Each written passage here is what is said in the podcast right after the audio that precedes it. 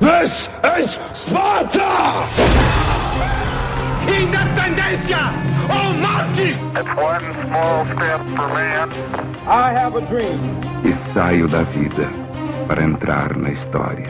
Este é o Fronteiras no Tempo, um podcast de história.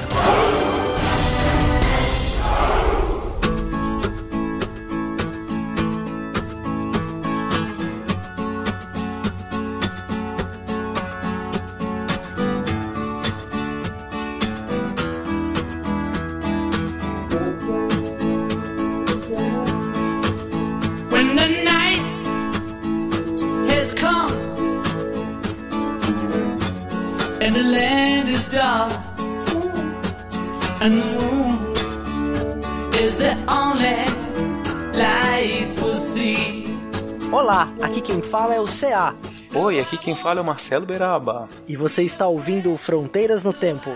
um podcast de história. Fala, Beraba, tudo bem? Tudo bem, Cia? Que saudades de você. Apesar que nem tanto, porque você agora é uma pessoa muito famosa, tá em vários podcasts aí no mundo. então, eu sempre posso matar a saudade de você ouvindo você pelas internet. É, verdade, né? Tipo, algumas participações aí. Esse ano nós não gravamos juntos ainda, né, Beraba? Não, você tava contundido, me deixou ali no comando, passou a braçadeira de capitão, mas deu tudo certo. No fim das contas, importante é que nós fizemos três pontos, três episódios de quatro horas de gravação. E, e tá aí pros anais das internet os nossos episódios especiais sobre futebol. É, recebemos aí elogios, foi muito bacana. Mas essa nossa reunião aqui é uma reunião em sentido duplo. É uma reunião comemorativa e uma reunião também para falar de um assunto extremamente importante e fundamental nos nossos dias. Como tudo que. Sim, exato, né? Mas esse tem um peso histórico e que vem sendo tratado de diferentes maneiras e nem sempre essas maneiras são positivas. Nós vamos falar dos famosos direitos humanos. Esses mesmos que vocês conhecem ou acham, muita gente acha que conhece, né? Acha que é uma pessoa, que é um, um assim, meio velhinho, e com meio cara de riporonga que fica falando direitos humanos. Aí as pessoas dizem, eu sou contra esses direitos humanos. Mas É. não sabem nem porquê, né? Eu fico imaginando, né, se tivesse o Caceta e Planeta hoje, eu ia ter o Hélio Delapé, em vez de ele fazer o chocolate cumprimenta, ele ia fazer o direitos humanos cumprimenta. É, essa é uma piada de conteúdo histórico já, que faz tempo, cacete planeta. Ah, faz muito tempo. Mas enfim, CA, nós vamos falar aqui então um pouquinho sobre os antecedentes, os significados atuais né, dos direitos humanos e vamos tentar ajudar aí você, nosso ouvinte, a pensar um pouco sobre a importância desses direitos, dessa declaração para o nosso mundo, para nossa civilização, né? Exatamente, Beraba. Então vamos fazer isso depois dos nossos recados. Vamos lá. Okay.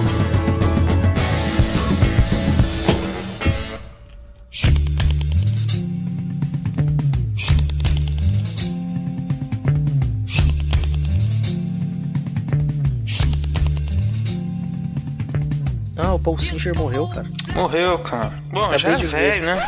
Já, 86 anos, vida longa. Tava, fez, fez tudo que tinha que fazer já. É, 86 anos. Se eu morrer com 86, acho que eu tô- tô- já fiz, eu cumpri uma meta. Ah, eu também Não já dá vou... pra dobrar a meta, mas é uma meta boa. Eu vou estar eu vou tá tranquilo, porque eu já vou ter sete anos de aposentado, já tá bom pra morrer, já tô, tipo, muito tempo sem fazer nada, né? com certeza. Sete anos, pô. Mais ou menos, sete anos de aposentado, com 86, cara. Ai, que delícia. Olha, mas olha que loucura, cara. Eu, quando, tiver, quando eu tiver 86, meu, a Alice vai ter 65. Nossa, você é uma idosa, vó. É, você tá tataravô, provavelmente. Olha aí. Putz, e o Arthur com mais de 50. Mas ainda há chance de você dobrar a meta ainda, quem sabe É. a medicina avança até lá. Quem sabe, né? A gente consegue transferir a consciência pra algum É, lugar. né? Isso aqui Ou vai então ser... você vira. Você pode virar aquelas cabeças, assim, igual tu no Futurama, cara. Dentro de uma, Putz. um vidro de água, assim. ó. Aí é bom porque a gente pode continuar gravando podcast de boa, né? Verdade. a gente pode fazer isso todo dia, inclusive. Todo dia. Podcast de 12 horas de duração. Então é isso, ouvinte, aguardem. Se vocês querem atualizações, esperem a gente se aposentar. tá chegando, tá chegando. É, mas vamos pros recados. Mas quem pula os recados perdeu essa, hein? É, eu nem, nem sei o que tá falando aqui. mas A gente fez um silêncio pro recado e, tipo, veio essa história. Mas beleza, vambora. É, faz parte.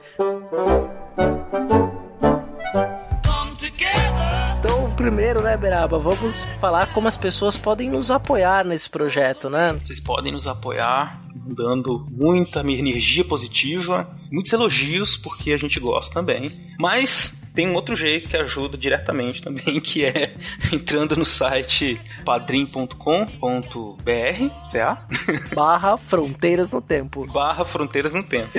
Repetindo, www.padrim com M no final.com.br barra Fronteiras no Tempo. Isso. Voz sedutora. Nossa, agora sim conseguimos mais 10 padrinhos nessa sua locução aí.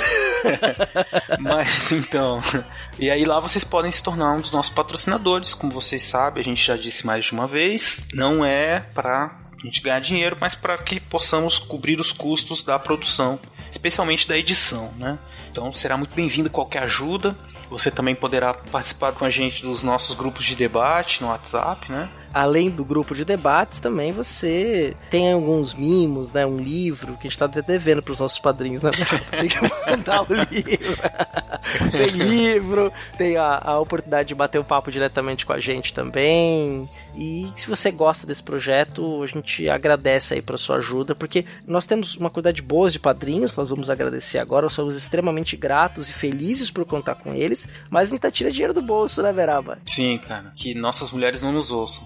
É, tem que falar aí, falar até baixo. falar É, mas tô, baixinho. tô brincando, a gente tem maior apoio em casa. Inclusive, eu quero agradecer, aproveitar e agradecer minha mulher. Ah, eu também, aí a Ana, te amo. É, Gisele. Juma.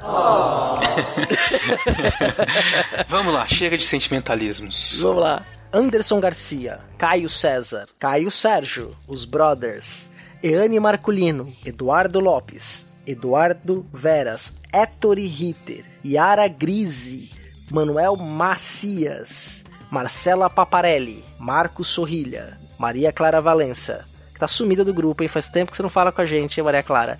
Raquel Egino Serafim, Rafael Oliveira, Raul Borges, Renata Sanches, Wagner Andrade, William Scaquetti, William Spengler, Yuri Morales e aos nossos dois padrinhos anônimos. Muito bem, muito obrigado. Vocês têm ajudado muito a gente, além de ter um grupo de WhatsApp sensacional, adoro as conversas lá. Não sou a pessoa mais participativa de grupo WhatsApp, mas nunca fui, mas eu gosto muito do que vocês discutem. Sempre fico muito feliz de ter padrinhos, gente que nos apoia, gente tão competente e com ideias tão boas. É, até teve uma frase célebre hoje no grupo, né? O Manuel Bacias, né, dizendo que ele nunca vai esquecer a discussão de quatro horas sobre batata. Foi muito boa, muito boa. É, foi bacana. E aí, ó, foi uma discussão bem longa sobre a questão da batata, as origens históricas, a importância da batata na mudança de hábitos alimentares do europeu, da colonização da América. Então imagine tudo em torno da batata. Daria pra fazer um podcast só com a discussão do que foi feito lá. São as importâncias, a importância da batata no mundo. Vamos chegar um dia na mandioca, eu prometo. Salve a mandioca, A verá! mandioca é nossa! Enfim, É, bora pro episódio então? você não quer falar como entrar em contato com a gente? Ah, pode. No post do episódio você vê todas as nossas redes sociais. Sacanagem, vamos lá. Você pode escrever pra gente por e-mail, que é o fronteirasdotempo.gmail.com. Pode também interagir conosco no site. Clica no post do site, vai nos comentários, escreve pra gente, que é a maneira que a gente prefere. A gente dialoga com você lá, responde. Às vezes demora, mas a gente responde. Né? Os outras pessoas do Deviante também interagem. A discussão sempre é, é muito profunda e muito válida. Vocês podem também entrar em contato pelo Twitter, né? Que é o arroba front no tempo. Ou pelo meu Twitter, que é arroba Marcelo Silva 79 E o CA, que é arroba César Agenor. Simples, fácil, hein? Uhum. Você também pode entrar em contato, pode deve curtir a nossa página no Facebook, se você usa essa rede social. Busca lá Fronteiras no Tempo ou facebook.com.br barra Fronteiras no Tempo. Curte e segue a nossa página. E também o Instagram, arroba Fronteiras no Tempo. Não tem arroba, né? Só Fronteiras no Tempo. O nosso Instagram, nós colocamos algumas imagens, divulgamos os posts dos episódios. Exatamente. E eu gostaria aqui de agradecer, é sempre importante, o nosso parceiro de sempre, o Renan Fileto, por sempre nos convidar aí para participar do Meia Entrada Cast e também ao pessoal lá do MDM, Melhores do Mundo, que eu tive o prazer de gravar uma conversa badernista com eles aí. Podcast de quatro horas, mas vale a pena ouvir. Maravilha, do Fronteiras pro Mundo, que honra, cara. É, pô, fiquei felizão aí, os nossos amigos aí. Vou mandar um salve pra eles, porque eu gravei lá, não saiu. Um salve aí pro Vitor, pro Rodolfo e pro Arthur. Nossos amigos nerds, nossa bancadinha dos sem noção. É, os fãs de Adam Sandler. Fãs de Adam Sandler, muito bem. Então vamos pro episódio, né, Cia? Vamos, Berá, vamos pro episódio.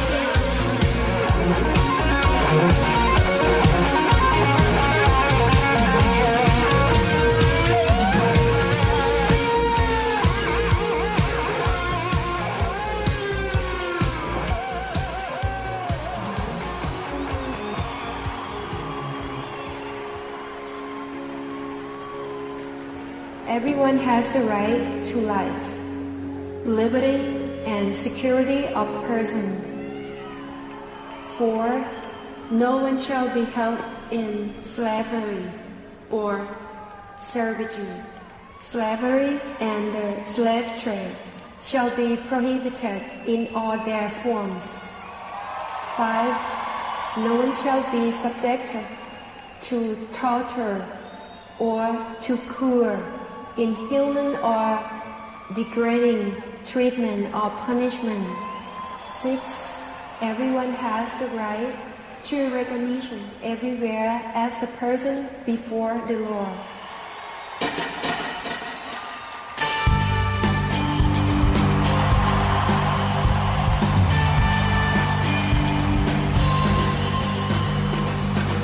Direitos humanos. A gente pode até encerrar o episódio aqui, né, Beraba? Basicamente dizendo o seguinte: se você nasceu e é humano, você tá dentro dos direitos humanos. Fim de papo. É fácil de entender e não tem complicação.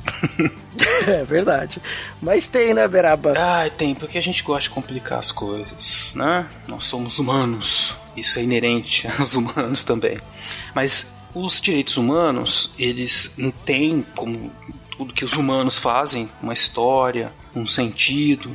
Né? Eles foram criados em 1948, né? no contexto pós-Segunda Guerra. Então, daqui a pouco até a gente vai falar um pouco mais sobre isso. Mas o que é importante dizer aqui no começo é que eles, criados em 1948, eles serviram de base para muitas relações entre países, para estabelecimento de leis de diversos países.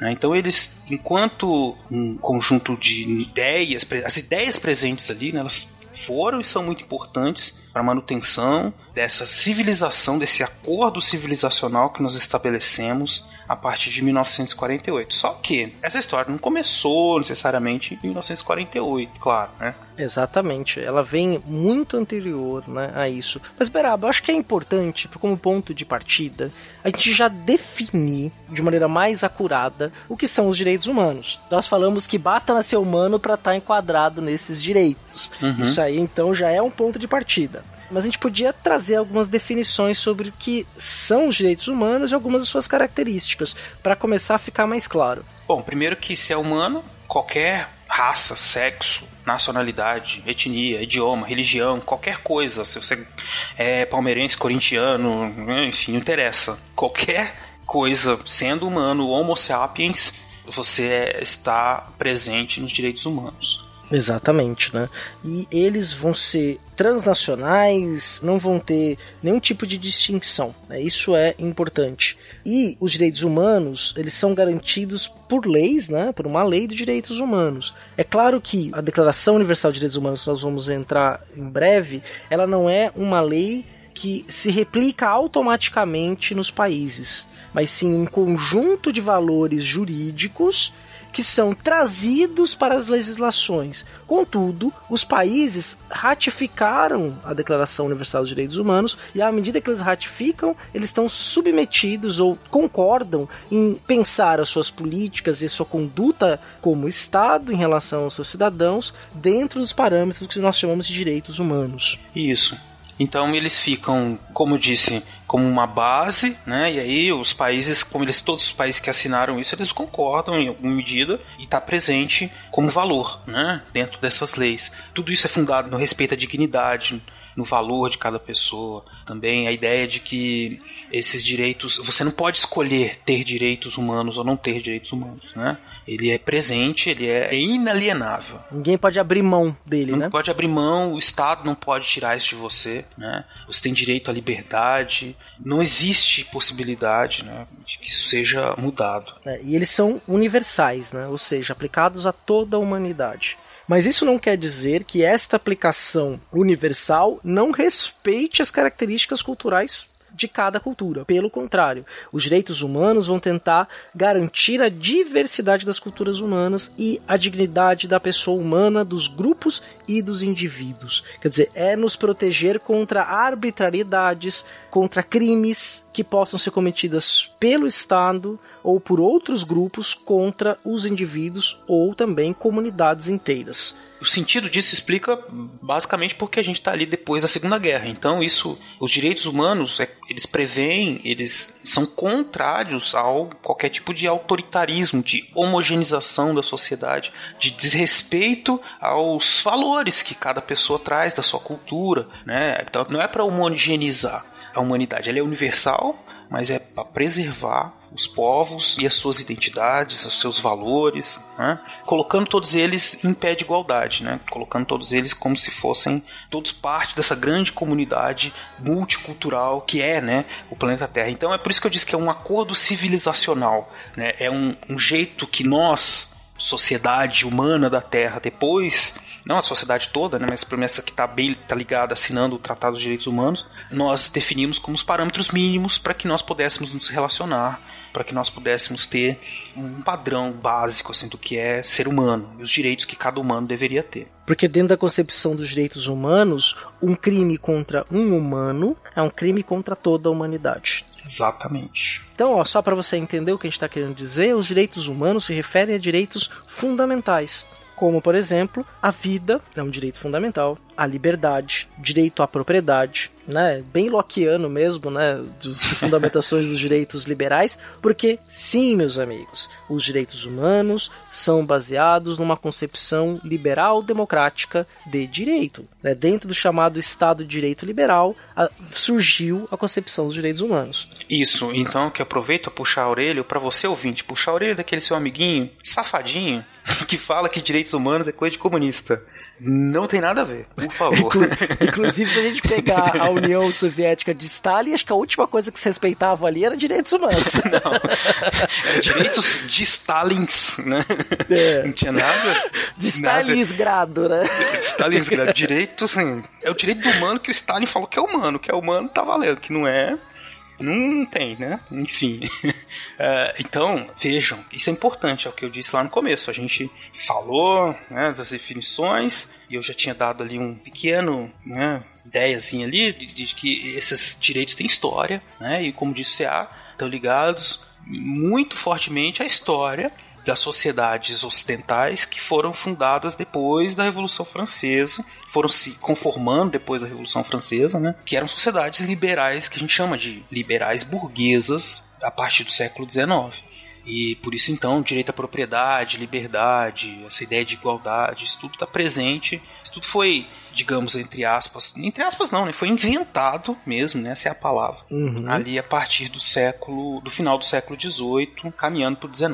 É, então uma coisa que é importante, essa parar pra pensar é que antes as pessoas podiam ser acusadas de um crime e cabia a elas provar a sua inocência, não o acusador, né? Exato. Então as pessoas eram torturadas, né, para confessar se elas eram bruxas ou não.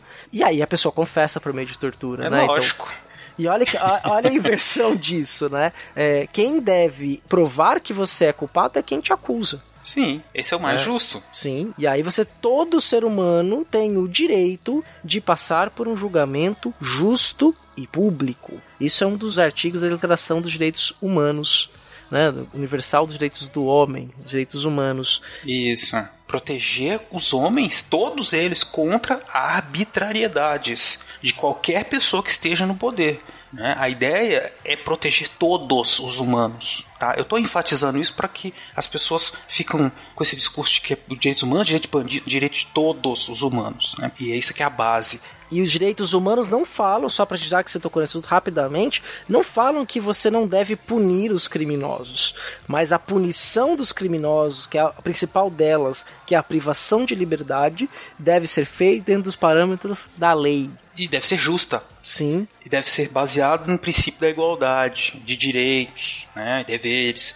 Aí o que acontece? Porque isso parece ser uma coisa muito óbvia, né? Mas lá no século XVIII nem era tanto. Se você for voltando, né, não era nem um pouco óbvio isso, né? Era, era uma, uma, novi- uma grande novidade terem criado isso. Porque veja como que era. Eu vou dar um exemplo aqui. Um julgamento, um direito, né? Por exemplo, um direito de um, um plebeu era muito diferente um direito do nobre, no que a gente chama do antigo regime. Eles tinham regimes tinham privilégios, um tinha privilégio, outro não tinha. Então, por exemplo, se você pegasse a sua mulher com outro cara, você podia matar ele.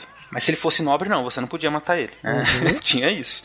ele tinha direitos, direitos sobre a mulher. Não é nem Tinha. vou falar direito à mulher do cara, porque não é a mulher dele, é uma mulher, um indivíduo. Ele tinha direitos sobre o corpo da mulher. É. Sim, e aí você tinha, então, muitas hierarquias de pessoas diferentes. E ninguém ficava preocupado se está sendo igual, se está sendo justo. A ideia de justiça era muito diferente, porque tinha justiça divina, né? E também tinha essas questões de diferenças, e ninguém escondia as diferenças, né? Um camponês um plebeu, eles sabiam mutuamente que um era diferente do outro e pronto. E um tava por cima, outro tava por baixo. Pronto. É, não existia Bom, essa. xibom, xibom, bom, bom. o de cima não sobe, o de baixo não desce, né? Então, É, estratificação social sem possibilidade de mobilidade social. Né? ou com pouquíssima, né? Possibilidade de mobilidade. sim, sim. E baseado na diferença. Nós somos diferentes, tem que ter direitos diferentes para pessoas diferentes. Essa era a sociedade do que a gente chama antigo regime, né? Mas aí a gente tava lá no final do século XVIII, as coisas foram se transformando, né, Cia? Exatamente, né? A Revolução Francesa trouxe alguns princípios, que a gente pode dizer princípios iluministas liberais, que modificaram a concepção do direito e foram, para ser bem claro, conseguiram separar uma ideia entre governo e sociedade civil. Sendo que a sociedade civil deveria gozar de prerrogativas que a protegesse dos abusos que o governo poderia cometer. E mais do que isso, transformar os membros da sociedade civil perante a lei iguais uns aos outros sem distinção. Exatamente. E você falou da Revolução Francesa, a gente não pode até Ia voltar, né? voltar, não pode esquecer que na verdade tem a Revolução Francesa, mas os debates sobre a ordem política, essa coisa do papel do governo, tal, já vinha acontecendo na Inglaterra no século XVII.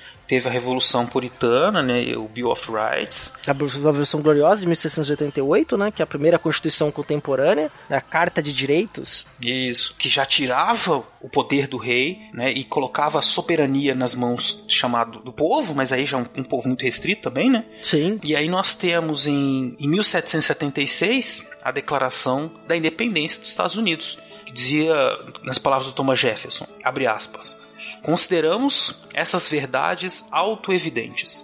Dois pontos. Que todos os homens são criados iguais, dotados pelo seu Criador de certos direitos inalienáveis, que entre estes estão a vida, a liberdade e a busca da felicidade. Põe palmas aí, Adriano. Coisa bonita.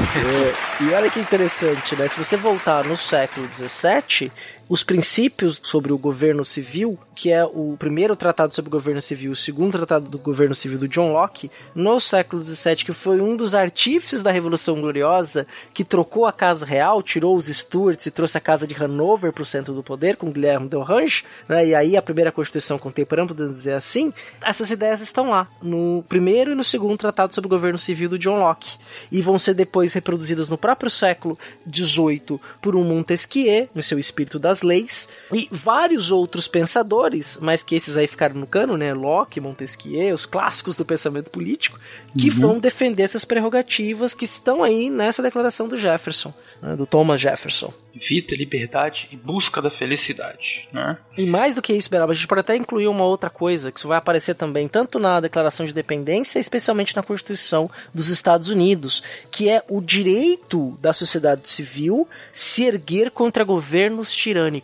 Ah, isso é muito importante. Uhum. Porque nenhum governo pode ser tirânico ao ponto de tirar os direitos fundamentais do cidadão, do indivíduo. Então a desobediência civil contra um governo tirânico é autorizada ou é incentivada na letra da lei. Isso. Abre parênteses, desde que você seja branco. Fecha parênteses. Exatamente, né? Tô a, eu tô com o punho fechado para cima e com uma luva negra nele, viu, é, Beraba? Aham, pois então. É, cenas para os próximos episódios, a gente fala sobre isso. Lembrem disso aí, é, ouvintes. Enfim, mas essa é uma, uma questão que 1776 nós tivemos a Guerra de Independência, a independência dos Estados Unidos, com um aporte francês, né? A França participou, apoiou, principalmente porque tinha disputa com a Inglaterra, né? Inclusive, isso foi um dos motivos da quebra do Estado francês na década, no final da década de 1780, que levou à Revolução, né? Que eles tinham gastado muito dinheiro lá com a Revolução Americana também, apoiando, né? Então tem uma proximidade entre o que aconteceu nos Estados Unidos, a independência e o processo que levou à Revolução Francesa que em 1789, com a queda da Bastilha, algum tempo depois, em agosto, né, começou uma discussão baseado né, na Declaração de Direitos Humanos, que depois foi retrabalhada pelo Marquês de Lafayette, na Assembleia Nacional Francesa começou um debate sobre essa declaração dos direitos humanos. Né? Não, não é um dos humanos, não, desculpa. A declaração dos direitos do homem e do direitos cidadão. Do homem e do cidadão. Isso. Que acabou saindo não com os 24 artigos originais, planejados, mas com 17. Que eles ficaram debatendo, debatendo, não chegaram num consenso. E aí, em 1789 foi aprovada o que muita gente considera como uma base fundamental do que nós temos os direitos humanos hoje, de 1948, que foi a Declaração dos Direitos do Homem e do Cidadão de 1789. Exatamente, Beraba. E essa declaração que vai colocar uma série de prerrogativas, dentre as quais a ideia da igualdade de todos perante a lei o fim das prisões arbitrárias, como acontecia, não é? Das pessoas serem presas, sumirem dentro da Bastilha, ou serem obrigadas depois a se locomover de cidade, né? E acabava uhum. a vida das pessoas que tinham, tinham sido presas, né? Exatamente. Então, olha só que interessante. Você tem o Thomas Jefferson e o Marquês de Lafayette. O Thomas Jefferson é um cara da elite e o Marquês de Lafayette é um aristocrata. E os dois, eles têm na, na cabeça deles essa ideia auto-evidente, como disse o próprio Thomas Jefferson, né? De que todos os homens são criados iguais. Isso parece um detalhe, né? Mas a Lynn Hunt, no livro dela, A Invenção dos Direitos, ela chama atenção para essa, essa palavra, auto-evidentes. Olha só que interessante. Uma coisa que é auto-evidente é uma coisa que é óbvia, que é clara, né? Mas é impressionante que homens, na posição que esses homens estavam, pudessem nesse momento considerar como óbvio e auto-evidente o fato de todos os homens serem iguais. Então é uma coisa, é um fato novo, uma coisa impressionante e que a Lynn Hunt vai, nesse livro dela, a partir dessa premissa, desenvolver os argumentos para mostrar o nascimento, ou o que ela chama de a invenção dos direitos humanos a partir dali. Né? Porque, de fato, como a gente disse para vocês, a sociedade do antigo regime, apesar de durante o século XVIII ter surgido uma série de ideias né, sobre novas maneiras de se relacionar e de fazer a sociedade funcionar, eram ideias, né? Na prática, a sociedade continuava ainda muito diferente, cheia de divisões e de privilégios, né? Né, Beraba, se a gente pegar, por exemplo, próprios Estados Unidos, né? Você pega a, tanto a Declaração de Independência como a Constituição, quando você faz uma leitura delas, tirando ela do seu contexto histórico, ela vai nos aparentar ser o que havia de mais avançado e universal. Só que os Estados Unidos mantiveram, ainda por praticamente 100 anos, a instituição da escravidão. Não, isso, essas incoerências, elas são. acontecem mesmo, né? Não, não tô justificando. Mas assim, na França também, né? Fez a Declaração dos Direitos do Homem e do Cidadão e depois teve uma ditadura, né? Teve terror. Exato. A própria colonização africana, né? Que ainda vão manter a escravidão durante um período na é, África. Não, e no Haiti, todos são brancos, todos são iguais, mas não, se você não é branco, você não é igual. Então, tipo, eles Exatamente. consideravam todos iguais desde que você fosse homem branco e tivesse algumas posses. É, tinha que ser homem do sexo masculino, Isso. branco e proprietário. proprietário. Então, gente que não tinha propriedade, mulheres, crianças, pessoas com deficiências. Para esses homens, né, era auto-evidente, claro e óbvio, que todos os homens são criados iguais. Mas tem um que eram mais iguais, né? Que são Ah, sim, uns mais iguais que os outros. é, né? os, os homens que, que eram os, os iguais. Todos iguais, todos É. iguais, mais um mais iguais que os outros. Todos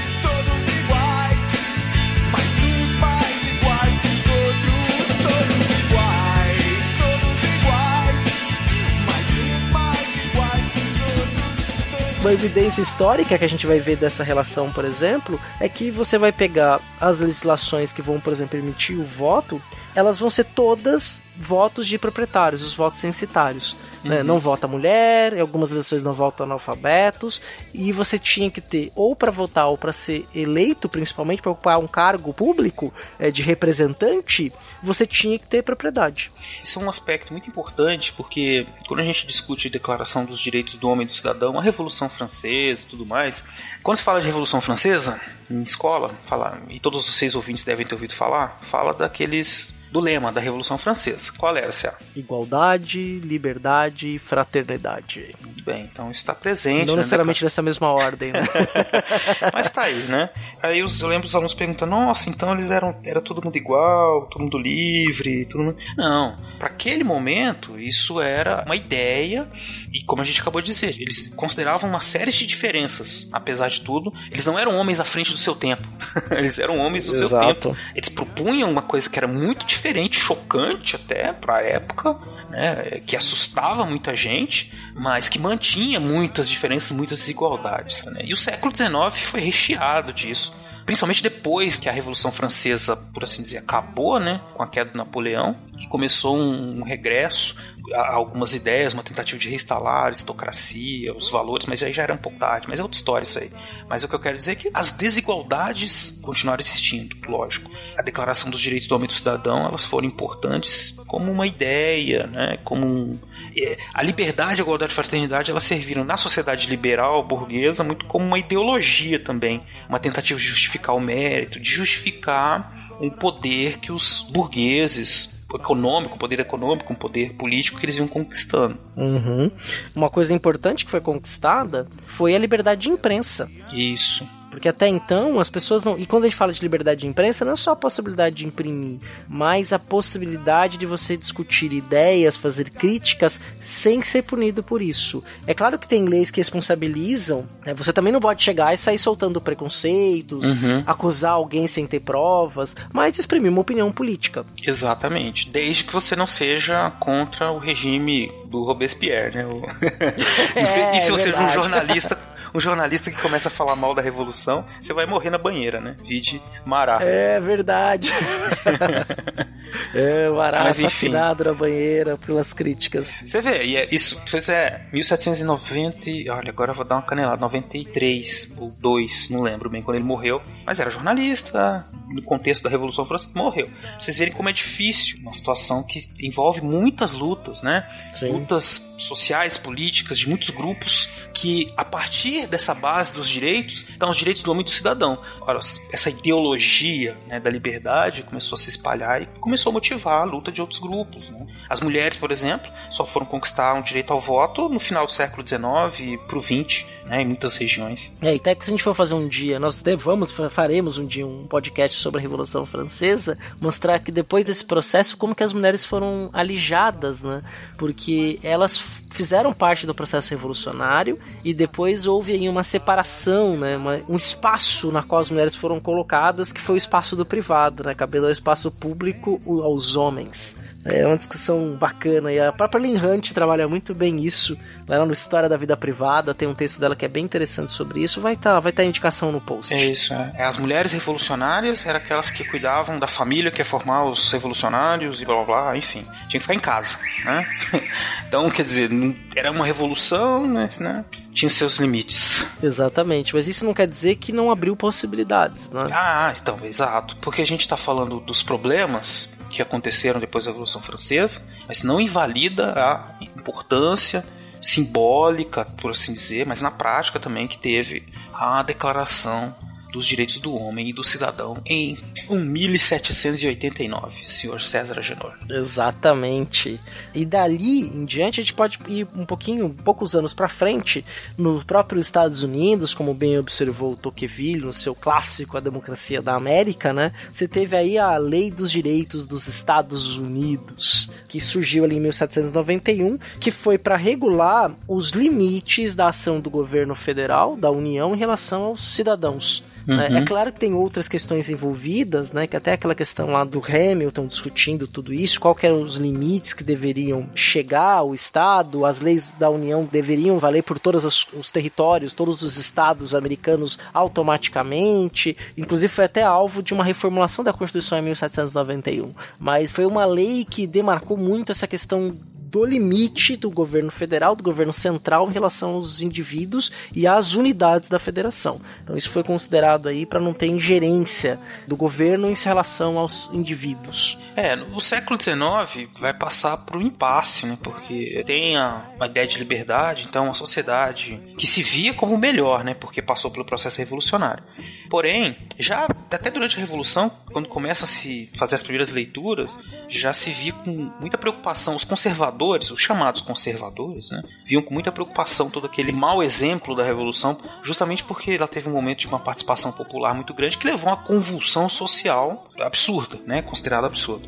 E durante o século XIX houve muita preocupação como conciliar essas liberdades e ao mesmo tempo manter a- o controle, a ordem social, manter os trabalhadores trabalhando, né, manter tudo no, no- sob controle. né? E aí você tem, logicamente, um processo de resistências também desses grupos, o movimento operário vai ganhando muita força do 18 para o 19, até se consolidar ali no 19, também tem pensando nos seus direitos mais fundamentais ali de trabalho, né? Mas também vão ganhando espaço político, especialmente na Inglaterra, na França, algumas regiões da França. Por quê? Porque é uma negociação que vai acontecendo entre esses grupos, porque já que a ideia é de liberdade e igualdade, então tem que isso tem que aparecer de algum jeito. Exatamente, né, Beraba? E isso é interessante a gente pegar o próprio exemplo que você está dando, um movimento que foi muito marcante nesse sentido foi o cartismo inglês. Exato. Na quais os trabalhadores estavam exigindo igualdade jurídica, proteção jurídica. Né? Então, olha que interessante, quer dizer, a partir de leis, nós queremos que isso seja garantido a nós. né? Eles não estão propondo arrebentar o Estado, arrebentar os patrões ou coisa parecida, não.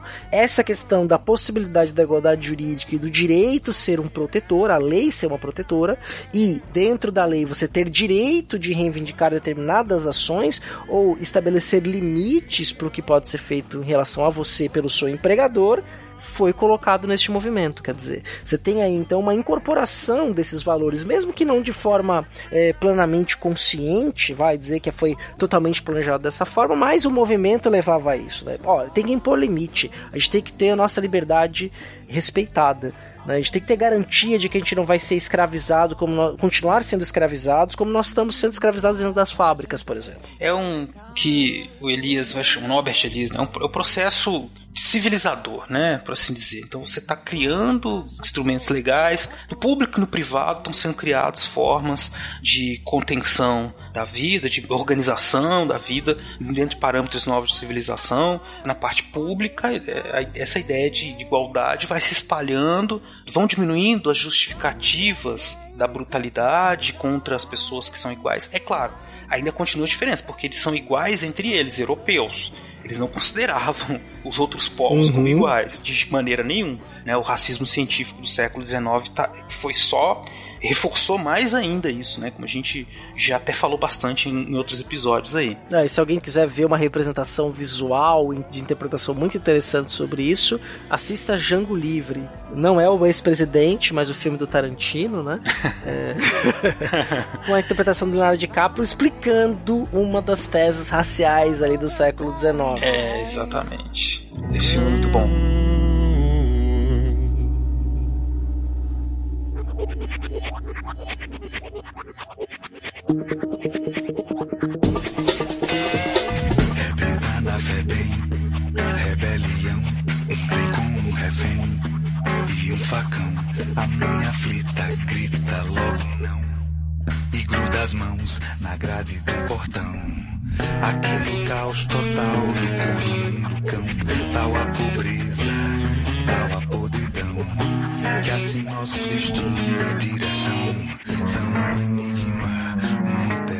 interrogação.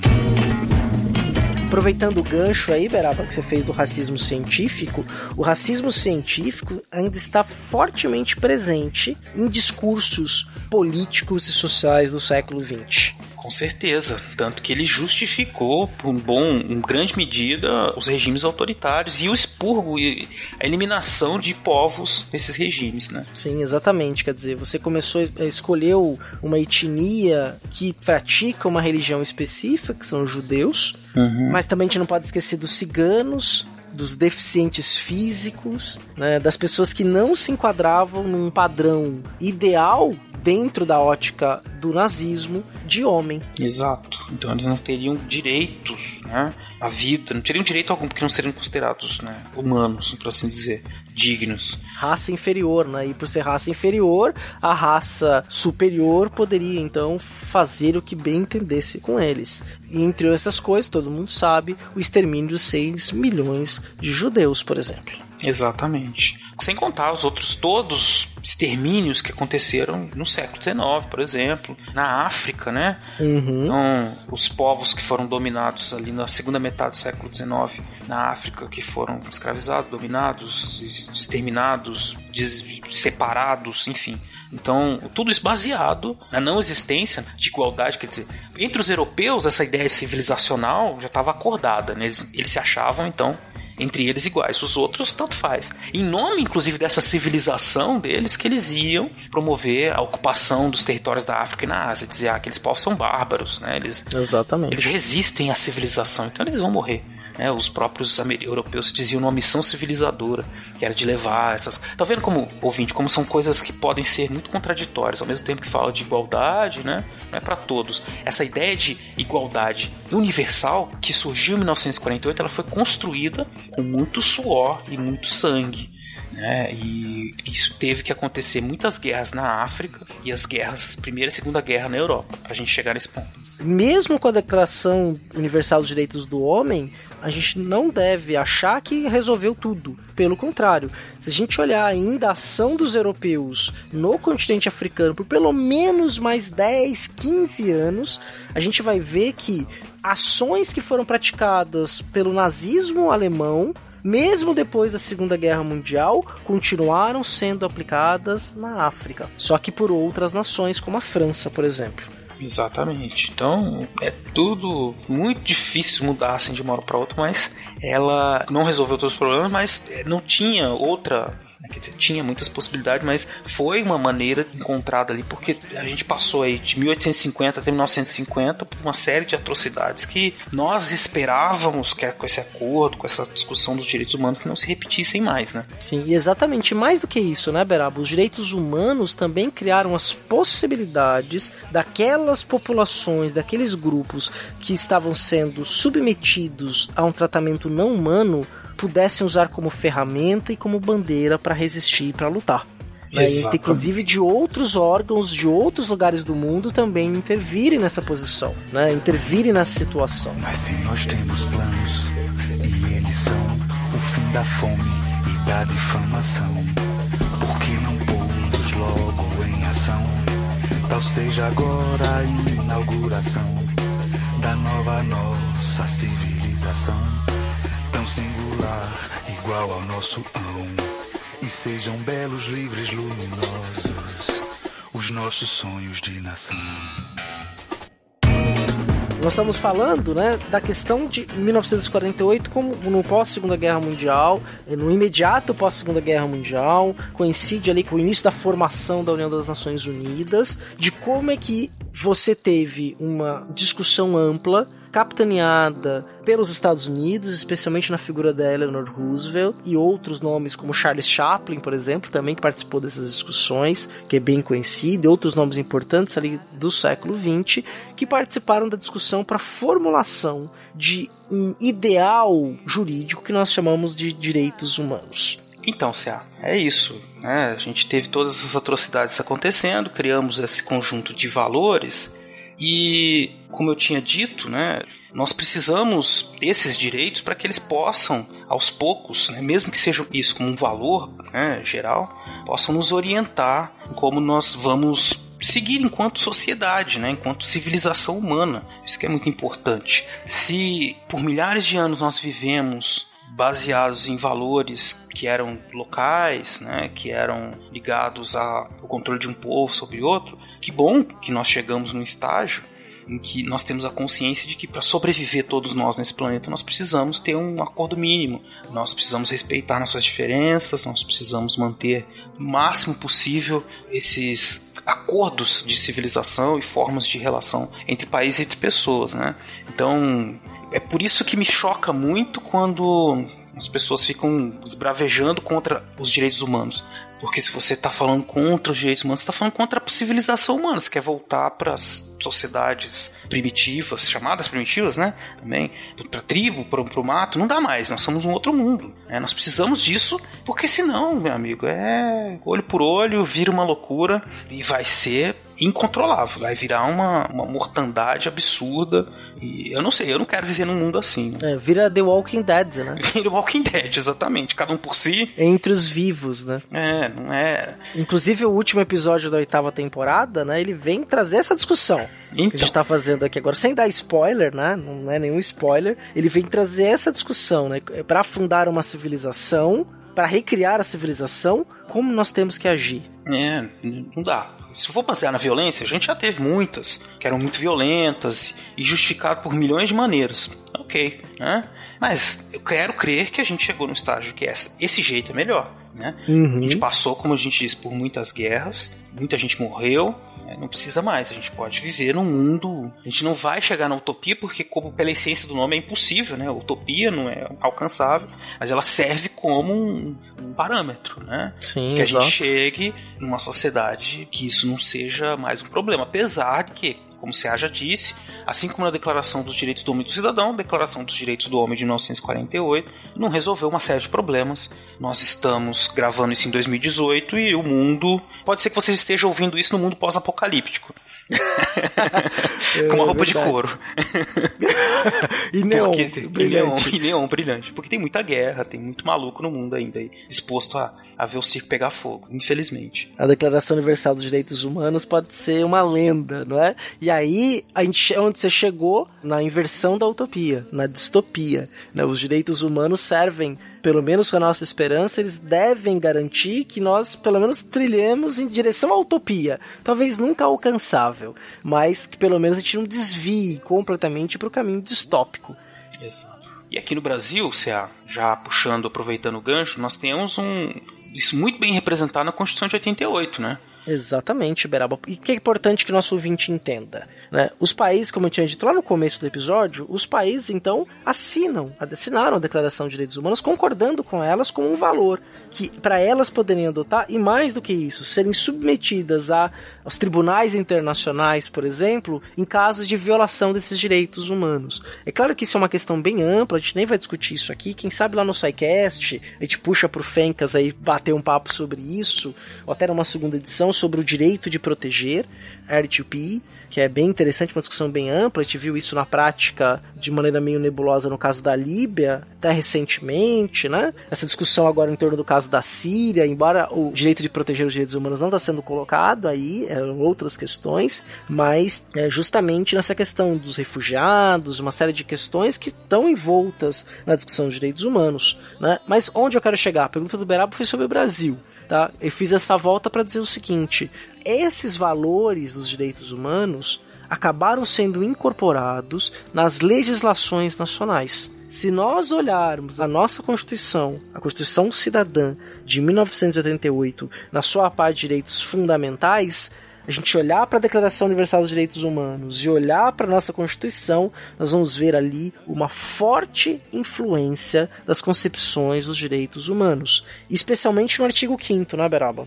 Sim, se você pega logo o artigo 5 no começo, então ele diz o seguinte: Todos são iguais perante a lei, sem distinção de qualquer natureza, garantindo-se aos brasileiros e aos estrangeiros residentes no país a inviolabilidade do direito à vida, à liberdade, à igualdade, à segurança e à propriedade. né? Quer dizer, então, uma ligação muito próxima aí, né, do que dizia o diz, né, a Declaração dos Direitos Humanos. Aí fala também no artigo 5 sobre a liberdade de manifestação de pensamento, de religião, de que homens e mulheres são iguais, de que ninguém é obrigado a fazer nada, né? não existe trabalho compulsório, por exemplo. Outra coisa, se você tem aquele seu amigo safadinho né, que gosta de postar meme no Facebook falando que preso tinha que trabalhar, avisa para ele que existe uma cláusula que impede isso, que é pétrea, que não vai mudar, não existe trabalho compulsório no Brasil.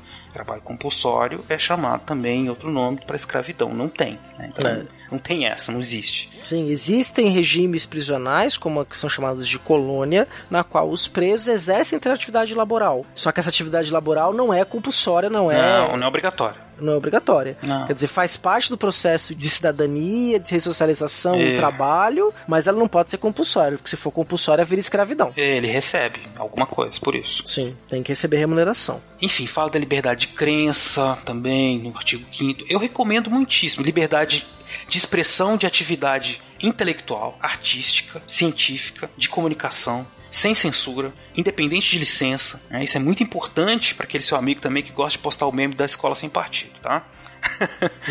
É, enfim, é, recomendo muitíssimo. Eu acho que o- nós temos uma falha muito grave na educação brasileira, CA, que nós não ensinamos a Constituição para as crianças, né? Eu já fiz alguns trabalhos no ensino fundamental com isso e é impressionante o desconhecimento grande desse artigo e o quanto conhecer a Constituição, pode ser só o artigo 5 ajudaria nesse processo de formação cidadã. Ajuda, né, muito. Então, ouvinte, se você não conhece o artigo 5 conheça e passe para frente, porque é coisa boa. Uhum. Todo humano tem direito a se alimentar, todo humano tem direito à saúde, todo humano tem direito a, a um teto, né? Então são questões básicas, né? E que a gente vê aí ser violadas a cada esquina, não a cada esquina, mas a gente vê em várias esquinas pelo Brasil pessoas que não têm esse direito, né? Os direitos básicos, fundamentais, ou garantidos ou atendidos, né?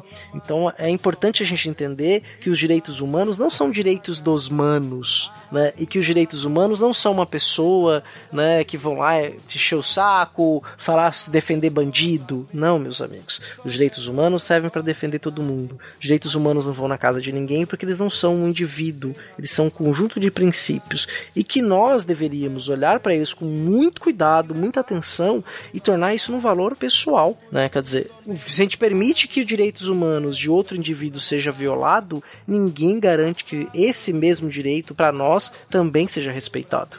É aquela velha fábula, né, que eu não vou me lembrar exatamente quem escreveu, mas que dizia que todo dia o sujeito via alguém sofrendo uma injustiça e ele não fazia nada. E um dia ele sofreu essa injustiça e ninguém fez nada por ele, né? Mais ou menos assim. Como disse o CA, esses são valores universais que servem para o nosso dia a dia também, né? Respeitar as diferenças, respeitar as crenças das pessoas, respeitar as culturas das outras pessoas. Isso tudo são padrões que são mínimos, é questão de educação, né? Mas não é só isso, mas é pra Sim. gente conviver. É, é muito melhor conviver assim, é inegável. Né? Não adianta você querer que, que o mundo seja do seu jeito, e não vai ser nunca. Né? A não ser que você seja um ditador do mundo, aí você vai ter que matar quem não é. Isso já, e por isso que existem os direitos humanos, para que não- isso não aconteça. Né? Porque uma hora é com os outros, depois é com alguém que você conhece, depois é com você.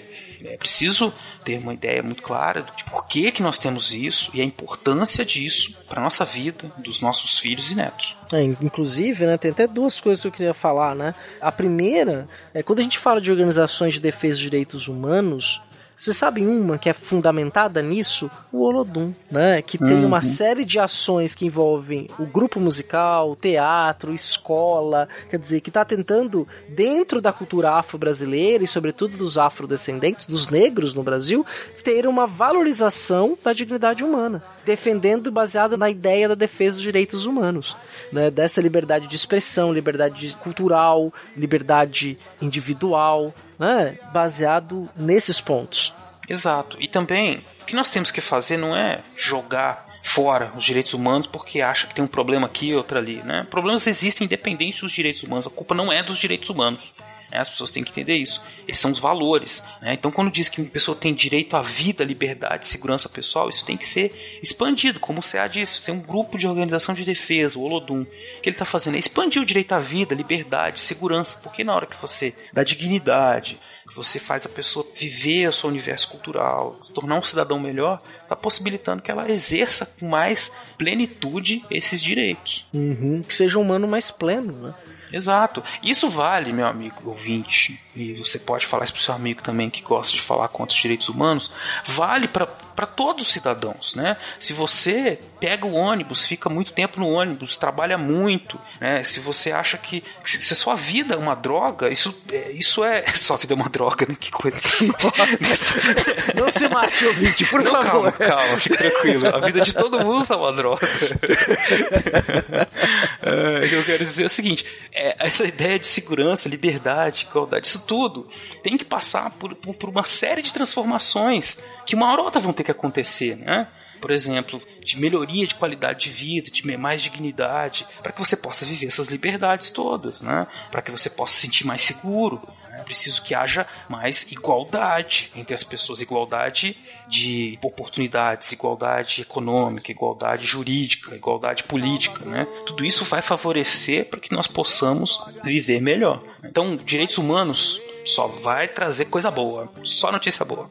Exatamente. Uma série de políticas importantes, como por exemplo as, as políticas de ações afirmativas, elas são justamente para tentar reparar e levar uma condição de igualdade populações que são minorias de direito, mas que são maioria em termos de população, né? Como é o caso dos negros no Brasil, por exemplo. Exatamente, mas isso serve para muitas coisas também, saúde, né? Então, Sim. quer dizer, você criar um espaço que as pessoas possam ter um atendimento digno de saúde, sobreviver às doenças, né? E possam viver numa casa que tenha dignidade, enfim, tudo isso, tudo isso tá ligado. Sim, nós já até falamos isso é, no episódio lá atrás sobre crime e castigo na história. Também garante aos policiais, aos membros das forças policiais, civil e militar, também dignidade de condição de trabalho. Lógico. A né? defesa Então, dos direitos humanos passa também por esses cidadãos que estão ali na figura de agentes públicos, são funcionários públicos, agem pelo Estado e para o Estado, mas que devem agir, ter condições de trabalho dignas, com equipamentos de segurança, bons salários. O salário de policial no Brasil é um salário ruim. O soldado da polícia militar, o soldado da polícia militar recebe um salário baixo para a função que ele exer- exerce. né? Ele tem que ter dignidade, tem que ter direito a uma moradia digna, direito a boas condições de trabalho, direito a reivindicar salário melhor. Sim, Cé. Porque, como a gente também vem dizendo nesse episódio, isto é uma verdade auto-evidente. Todos somos humanos, né? E os direitos são para os humanos. Todos os problemas, todas as situações que infringem esses direitos básicos têm que ser pautadas pela Declaração dos Direitos Humanos para que isso seja resolvido, né? Claro, a discussão dos direitos humanos passa por uma discussão jurídica, sociológica, histórica, é multidisciplinar. A gente podia passar aqui muitos dias, né, Cé?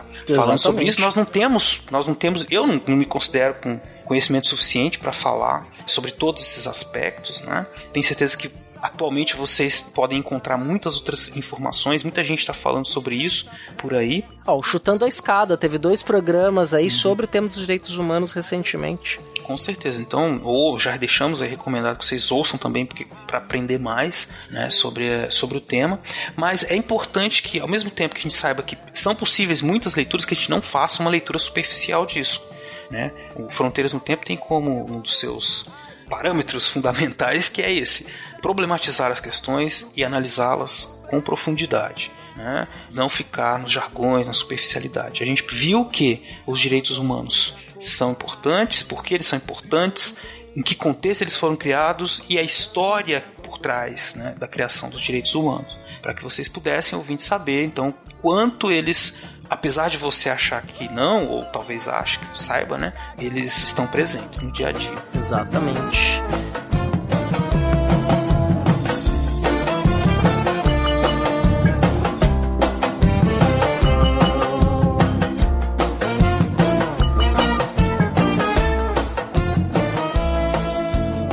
Então, Beraba, eu acho que é interessante, né? Até um exercício pra gente fazer com o nosso ouvinte, para que ele procure também a declaração, declaração Universal dos Direitos do Homem, do Cidadão, que esse ano está completando 70 anos. Né? Em 2018 são 70 anos da Declaração dos Direitos Universais, do, de, de Declaração dos Direitos, Declaração Universal. Declaração Universal dos Direitos Humanos. Para ter você também ter exercício de curiosidade, vai ter uma bibliografia interessante aí também para você dar uma olhada, para conhecer mais. E não só conhecer, mas também para conversar e, con e, convencer mais pessoas, né? Se você realmente tomar isso como um valor. Então eu vou ler um, um artigo, que é o artigo 22, que eu acho que faz uma síntese bem interessante. Depois o Beraba vai escolher um outro a gente para fechar a discussão aqui também. Então vamos lá. Artigo 22. Todo ser humano, como membro da sociedade, tem direito à segurança social e à realização, por meio de esforço nacional e cooperação internacional e de acordo com a organização e os recursos de cada Estado, dos direitos econômicos, sociais e culturais indispensáveis à sua dignidade e ao livre desenvolvimento da sua personalidade. Né? Ou seja, está dizendo como direitos humanos tudo que a gente produz socialmente, economicamente, culturalmente, sendo acessível ao ser humano. Né? Ele Muito tem bem. direito à segurança social e à realização, né, por meio do esforço nacional e internacional, da desenvolvimento livre de sua personalidade. Muito bem. Eu, Cea, vou ler o artigo 26, que fala de uma questão muito importante pra gente. Diz o seguinte: todo ser humano tem direito à educação. A educação deve ser gratuita, ao menos nos estágios elementares e fundamentais. A educação elementar deve ser obrigatória. A educação técnica profissional deve ser colocada à disposição de todos. E a educação superior deve ser igualmente acessível a todos, com base no mérito. Segundo parágrafo. A educação deve ser orientada para o pleno desenvolvimento da personalidade humana e para o fortalecimento do respeito pelos direitos humanos e liberdades fundamentais. Deve promover a compreensão, a tolerância, a amizade entre todas as nações e grupos raciais ou religiosos. E deve fomentar as atividades das Nações Unidas para a manutenção da paz. Os pais têm direito prioritário de escolher o tipo de educação que será dada aos seus filhos. Então veja, tem uma série de questões aqui importantes que eu queria ressaltar. Primeiro é de que a educação é para todos, que deve ser gratuita. Né? Então a ideia de que todos os humanos, quando nascem, então eles têm direito e podem e devem ser educados. De acordo aí, pulando para o parágrafo 3, né? com a maneira como os pais e a sociedade escolhe né, que deve ser feita essa educação. Né? Então, porque a educação formal acontece nas escolas, a informal acontece em casa também, né? E o principal que eu queria falar para vocês aqui é sobre como isso deve ser essa educação, o conteúdo de valores que deve ter para essa educação, né? Que deve ser pautada pelos direitos humanos e pelas liberdades fundamentais. Então, compreensão, tolerância, amizade né, entre as nações e sem distinções de grupos raciais e religiosos, né? celebrando todos esses grupos. Então tudo isso é muito importante para pensar e para a gente problematizar todos os as críticas que às vezes são feitas à educação. Né? E ela é fundamental para que a gente possa superar, inclusive avançar na implantação de todos os direitos humanos. Exatamente, porque sem educa a educação ela abre essas possibilidades, né? porque sem ela fica praticamente impossível, né, que a gente seja mais digno, né? A Uhum. educação ela é um princípio que é ela é libertadora, né, em amplos sentidos. Muito bem. Braba, temos um programa? Acho que sim, cara. Temos Então, sim. homenagem aí às meninas do as mulheres do Mamilos, né? Um podcast sensacional. Ela sempre termina o programa assim, né? Temos um programa. Tá pronto, cara. Então é isso, né? Ficou é um programa aí sintético, mas que necessário, né? Sim. Saindo aí agora nesse mês de maio. Então é, é um mês importante aí também de outras questões que envolvem os direitos humanos, né? Que não eram vistos ainda como direitos humanos, mas que devem ser colocados em pauta. Né? E isso a gente faz no próximo episódio, né, Beraba? Exato, cara. Então, como eu disse, fica aí a, a reflexão, na verdade, né, sobre a história dos direitos humanos e a sua importância como valor para o mundo, né, os valores que ele traz para o mundo. É, Esperamos que vocês tenham ficado instigados a conhecer mais sobre a- os direitos humanos e que ajudem, porque é um processo de educação também, né? De conversar com as pessoas. Nós estamos numa época de muita intolerância, de falar bravatas, né? Contra grupos, co- como se fosse mimimi, virou um lugar comum, né? Ia postar um meme para ser engraçado, para diminuir outras pessoas, como se isso fosse uma coisa bonita, né? Que fosse interessante. Mas é importante perceber que esses direitos que estão expressos como valores ali nos direitos humanos, eles são fruto da nossa história, das mortes de muitas pessoas, do sofrimento de milhões de pessoas. Então não é brincadeira. Então por isso, ouvinte, nos ajude aí nesse processo, ajude a você mesmo e todos, todos à sua volta, ajudando na compreensão sobre os direitos humanos, direitos fundamentais que nós temos, para que isso, esses valores se espalhem mais. Exatamente, Braba. Eu concordo e assino embaixo com tudo que você disse, porque é exatamente isso, né? Para sermos humanos. Né? A não ser que você queira mudar de espécie. Né? Aí, aí você. Você, que você, é acha um- né? é, você pode achar um, um médico, um cientista louco, e ele pode fazer você virar um homem centopeia. Você, você e os seus amigos, assim, um grudadinho. Centopeia humana, Beraba? centopeia humana. Essa é pro Rodolfo, hein? Essa é Esse, piada do Rodolfo. piada do Rodolfo. Um filme clássico aí do, do Gorgori. Não, mas é brincadeira. Nós desejamos que vocês tenham aprendido e não fiquem mudando de espécie, não, porque vocês vão continuar humanos. É bom continuar humano, não virar igual uns, umas mulas que tem por aí na internet. Exatamente. É, porque é muito fruto de uma ignorância, não no sentido pejorativo, né? Da falta de conhecimento. De que muita Sim, gente sim. que fala contra os direitos humanos não sabe, né? E reproduz. Porque alguns discursos contrários aos direitos humanos são estratégias políticas. Isso. É pra ganhar aplauso. Ê, tô falando. assim? Exatamente. E, esse- e ele, ele faz uma aposta. Ele joga Uhum. suas fichas ali na casa da ignorância. Né? Exato. E ao jogar as fichas na casa da ignorância, muitas vezes, num país como o nosso, que a educação básica é extremamente deficitária, sobretudo para as camadas mais pobres da população, não é que eles ganham essas fichas, né? Essas fichas acabam dando resultados. Infelizmente, cara, infelizmente. Mas é isso então, senhor C.A. Exatamente, Beraba. Ano importante aí para os direitos humanos 2018. Fundamentais aí, eu diria. Bom, eu considero que tô, eu tô satisfeito, cara. Eu acho que a gente tem um programa e demos nosso recado aí. Exatamente. Eu também tô satisfeito. Aí logo logo teremos aí um episódio bônus, hein? Episódio especial do Fronteiras do Tempo. Nos aguarde, voltamos com tudo. A gente já tava por aí, né, falando. Mas agora estamos. É, Eu o feed, Ceazinho. é, o feed não fica vazio. É, Não fica sai, vazio. Sai fronteira, sai historicidade. Isso, isso, isso, isso, né? isso. E aí é. Estamos aí no SciCast também, tem Chutando a Escada, Costelas Hidromel, só tem podcast bom aqui no Deviante. E o CA tá pelo mundo aí, ó. Vocês acham o CA famoso rockstar CA agora? ele é um homem do podcaster profissional, só. O cara vai ficar milionário. Daqui um dia ele vai me demitir, hein, CA? Não, não, você é sócio fundadora, que eu tô ficando igual a Jujuba, arroz de festa. Alô, então, muito bom. Muito obrigado, ouvintes, por ter ficado com a gente até aqui. Tá certo, muito obrigado e nos encontramos aí no próximo episódio. Um abraço. Abraço. This song says, uh, no matter who you are, no matter where you go in your life, at some point you're gonna need somebody to stand by you. Oh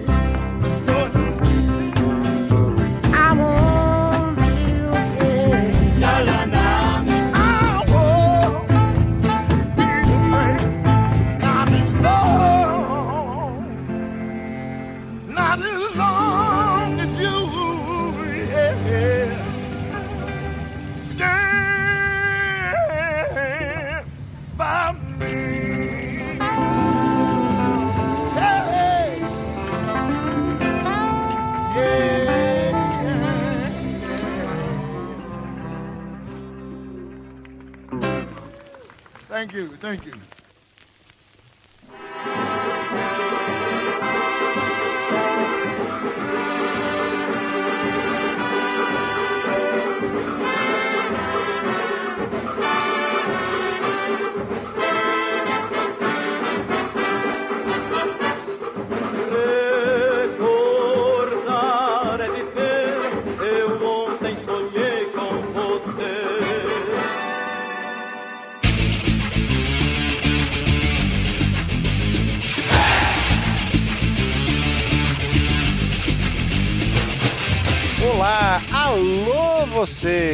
Estamos aqui em contagem regressiva para mais uma edição da Copa do Mundo de Futebol, faltando apenas um ano e um mês. É, você ouviu direito, estamos falando da Copa do Mundo de Futebol Feminino, que ocorrerá na França no ano de 2019. Aliás, um dos aspectos mais fascinantes que há no futebol feminino é o fato de se tratar de uma modalidade cuja história se desenrolou à margem do profissionalismo, da legitimação da FIFA e até mesmo da legalidade. Durante anos, mulheres atuaram em campo graças a iniciativas de indivíduos e grupos que se voltaram contra a proibição sofrida por essa prática esportiva, imposta em diversos países e federações, como foi o caso da Inglaterra e do Brasil. Além das sanções, também foi necessário passar por cima da falta de interesse da FIFA que durante anos não apoiou financeiramente e nem mesmo reconheceu oficialmente o futebol feminino. Foi sob a proibição e não legitimação das federações que o futebol feminino caminhou por décadas, com dificuldade, mas sendo capaz de lotar estádios e mobilizar atos coletivos de resistência. Durante a Segunda Guerra Mundial, por exemplo,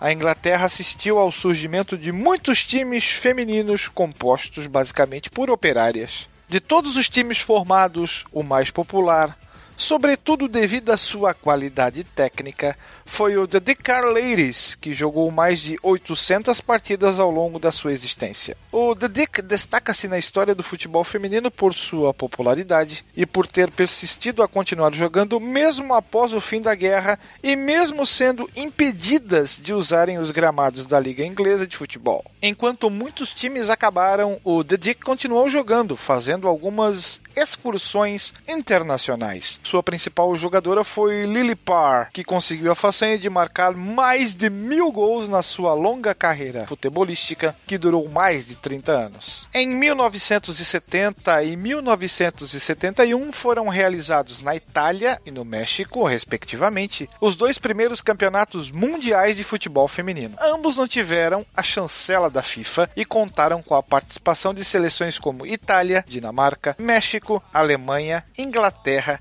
e Suíça. O primeiro foi realizado com o apoio da Federação Internacional de Futebol Europeu Feminino e teve como campeã a seleção italiana. No ano seguinte, a competição realizou-se no México, após convite feito à Associação Mexicana de Futebol Feminino, havendo a presença do México, Argentina, Inglaterra, Dinamarca, Itália e França. Apesar de grande parte dos dirigentes esportivos, jornalistas e autoridades médicas se mostrarem contrários à prática do futebol feminino, o campeonato foi um sucesso. O jogo final entre Dinamarca e México teve como palco o famoso Estádio Azteca, que recebeu cerca de 100 mil espectadores, mesmo contra a vontade da Federação Mexicana, que chegou a tentar proibir que o estádio abrisse suas portas para o Mundial Feminino. Aqui no Brasil, mesmo com a proibição via Decreto-Lei 3199 de 1941, as mulheres continuaram a jogar, organizando times amadores pelo país. Na década de 1970, as praias do Rio de Janeiro foram o lugar onde as mulheres se reuniam para jogar bola. Algumas reportagens de jornais locais mostravam o alvoroço provocado por esses jogos que,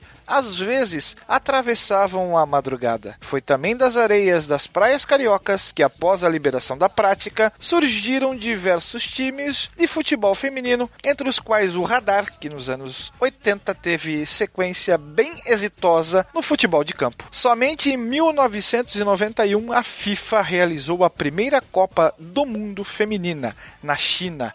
Em 1996, em Atlanta, a modalidade foi incluída no programa dos Jogos Olímpicos. Com o passar dos anos, o torneio foi crescendo. Se o primeiro tinha 12 participantes, o número cresceu para 16, até chegar aos 24 países em 2015, ano da última edição da Copa do Mundo de Futebol Feminino. No total, quatro nações diferentes já venceram a Copa. Estados Unidos, Noruega, Alemanha e Japão. Sendo que os Estados Unidos são tricampeões, a edição de 1991, 1999 e 2015, a Alemanha bicampeã em 2003 e 2007, o Japão foi campeão em 2011 e a Noruega levantou o caneco em 1995. Finalizando, fica aqui o nosso aplauso e o nosso viva para essa modalidade que tem uma história marcada pela resistência, que em grande medida foi possível graças a diversas mulheres e homens também hábeis na arte de desobedecer cada vez que o mundo dizia não ao futebol feminino. Saudações históricas e um abraço.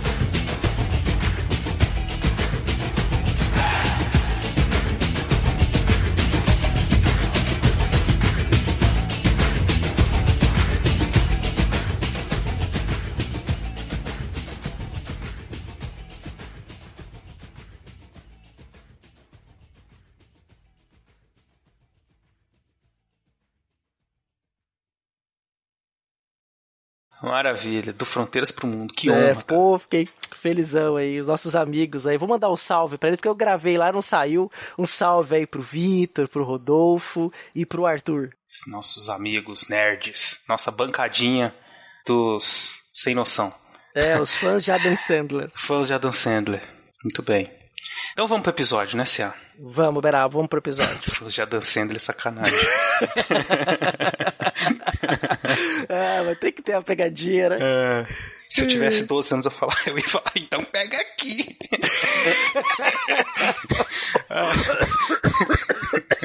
Olha o velho morrendo. Ai, meu Ai, Deus. meus 12 anos. Faz tempo já. É, saudosa lá. sexta série, vambora. Este programa foi editado por Talkencast, edições e produções de podcast.